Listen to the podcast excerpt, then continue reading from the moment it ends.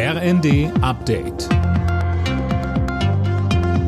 Stündlich neu. Auf den Punkt informiert. Ich bin Daniel Stuckenberg. Guten Tag.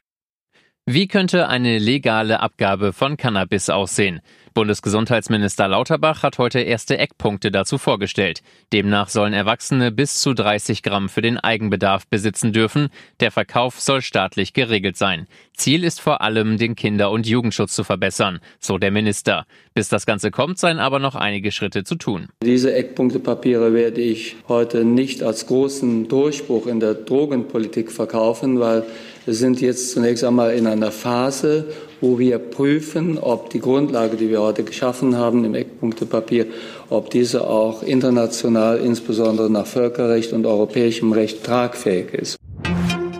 Der chinesische Staatskonzern Costco darf beim Hamburger Hafen einsteigen. Das hat das Bundeskabinett beschlossen.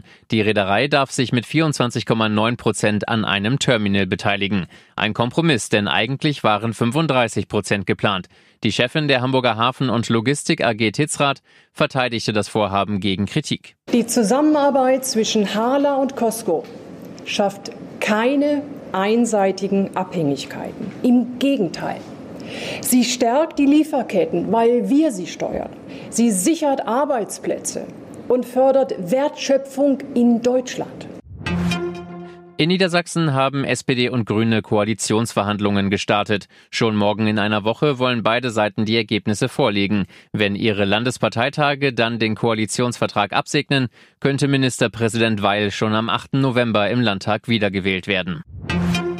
Immer mehr Arbeitnehmer nehmen für eine frühere Rente Abschläge in Kauf. Wie die Bild berichtet, sind im vergangenen Jahr über 210.000 Arbeitnehmer vorzeitig in den Ruhestand gegangen, fast 9 Prozent mehr als im Jahr davor. Im Schnitt gehen die Betroffenen über zwei Jahre früher in Rente als vorgesehen. Alle Nachrichten auf rnd.de